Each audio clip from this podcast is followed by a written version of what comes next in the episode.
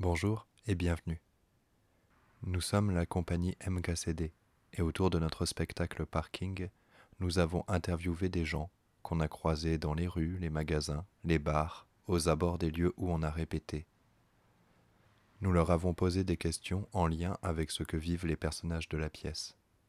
Ensuite, nous avons retranscrit les entretiens et les avons enregistrés avec les voix des membres de l'équipe du spectacle, en essayant d'être au plus proche de la parole d'origine.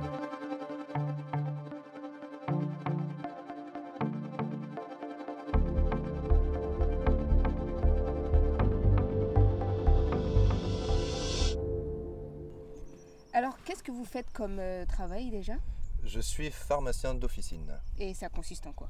Euh, Ça consiste à délivrer des médicaments, soit sur ordonnance, soit euh, sans ordonnance, et répondre aux conseils des patients qui viennent euh, en décrivant un certain nombre de symptômes, mais sans passer par le médecin. Ouais. Voilà. Et vous faites ça depuis combien de temps? Je fais ça depuis 10 ans, et avant je travaillais dans une société qui fabriquait des médicaments. Dans le même domaine un peu C'est ça, toujours dans la santé. Voilà. C'était votre. euh, C'est quelque chose que vous avez suivi, que vous vouliez faire depuis longtemps? C'est quelque chose, euh, j'ai fait 10, 8 ans d'études euh, pour faire ça et travailler dans la santé a toujours été quelque chose qui, euh, qui me tenait à cœur parce que, bah, parce que familialement, parce que j'ai aussi un côté euh, altruiste et servir les autres là-dessus qui m'a qui m'a orienté vers la santé plus que faire autre chose, au service toujours des gens, donc euh, voilà, quelque chose de, de concret, euh, assez terrain d'ailleurs. Ouais, assez terrain. Assez terrain, ça, ça j'adore.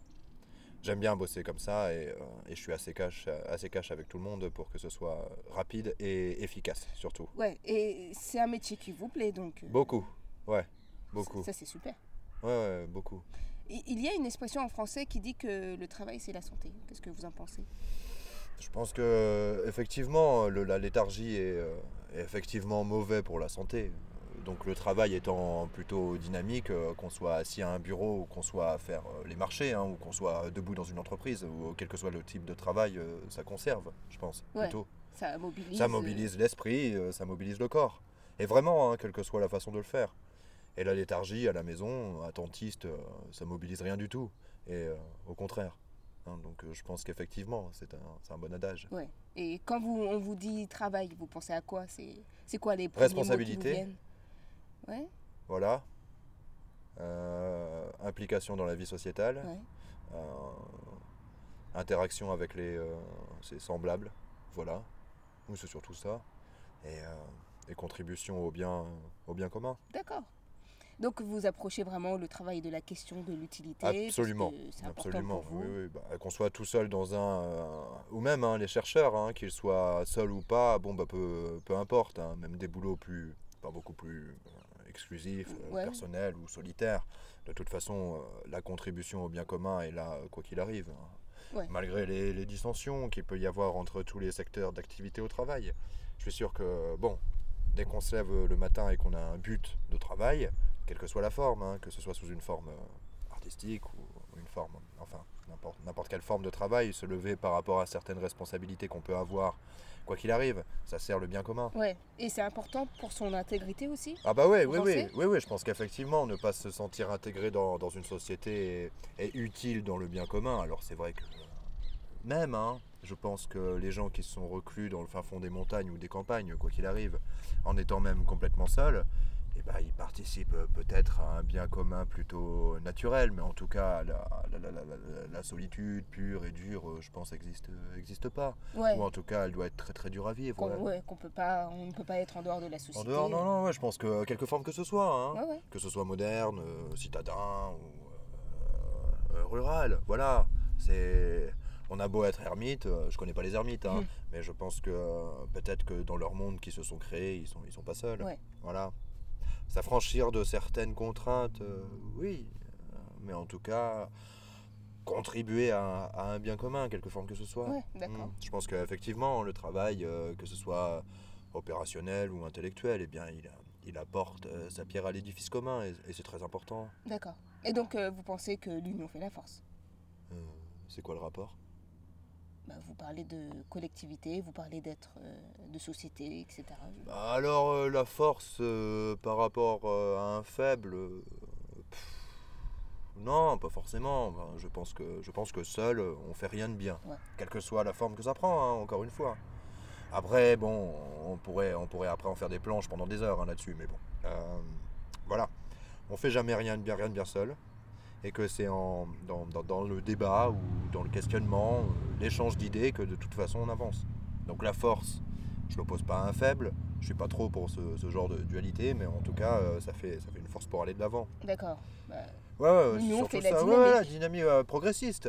Ouais, ouais, ouais, c'est progressiste, sans comparer au conservatisme, hein, mais euh, ouais, ouais, une dynamique, c'est ça.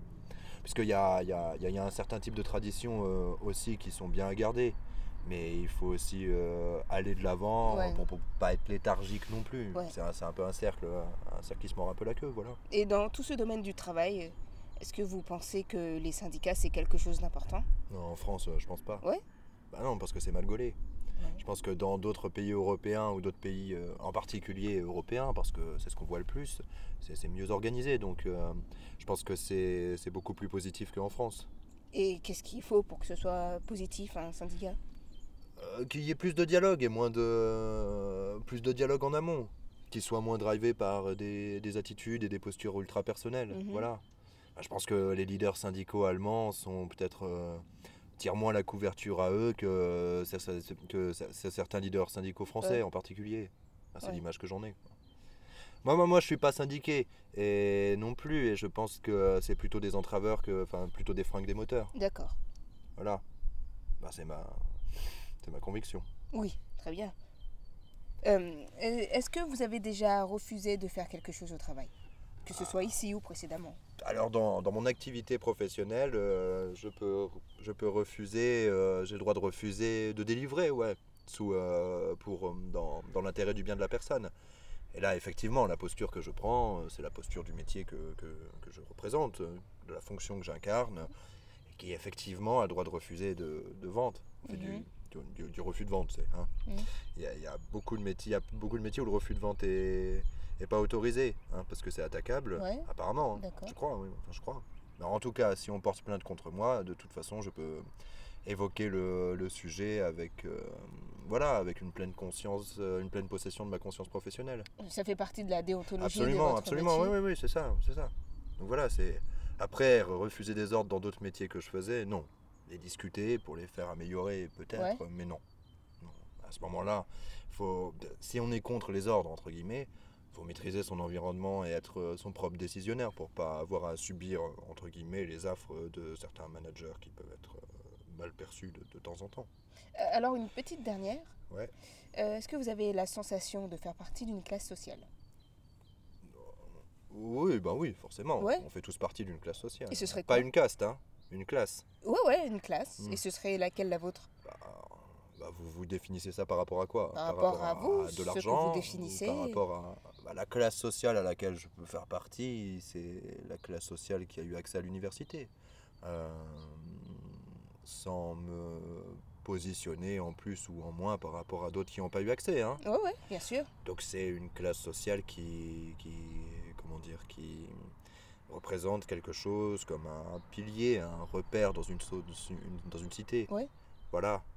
Alors, je mélange un peu avec ma fonction, mais parce que euh, moi, j'aime pas me définir par rapport à la classe sociale ou par rapport aux revenus, parce que Ouais, euh, malheureusement, en France, c'est un tabou, donc on va, je vais pas aller là-dessus. Euh, donc ce serait plutôt euh, la classe sociale, effectivement. J'ai j'ai pu faire des études qui m'a permis de pouvoir faire un, un métier, pas une rente. hein. J'aime bien que ce soit dans le bien commun, enfin pas dans le bien commun, mais dans le dans le dans l'inconscient collectif.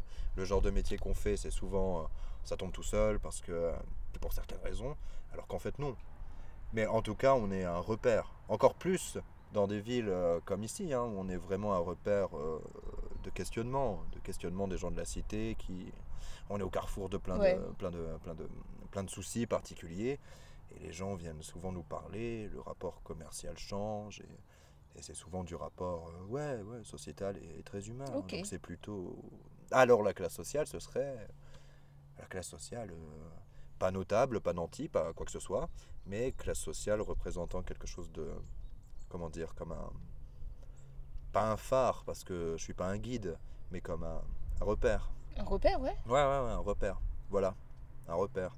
Quand on débarque, on ne sait pas trop. hein, on vient voir le médecin, le pharmacien, le boulanger, le boucher, voilà. Et, Ouais. et comme on a un certain savoir, toute proportion gardée, bon, on est, on devrait être, on devrait être écouté par rapport à ce qu'on, par rapport au questionnement euh, qu'on vient de nous poser, quoi. Ok, c'est très beau comme réponse. Ouais, ouais, ouais. Bah, je mélange pas avec l'argent parce que c'est, après, après c'est tellement digressif que ça vaut pas le coup, quoi. Les entretiens sont enregistrés avec les voix de Clément Ballet, Marie-Julie Chalut, Mathias Claes, Kevin Dez, Manon Gallet, Lucie Virgile Leclerc, Nariman Leroux du Perron et Françoise Roche. La musique a été composée par Anthony Cortel.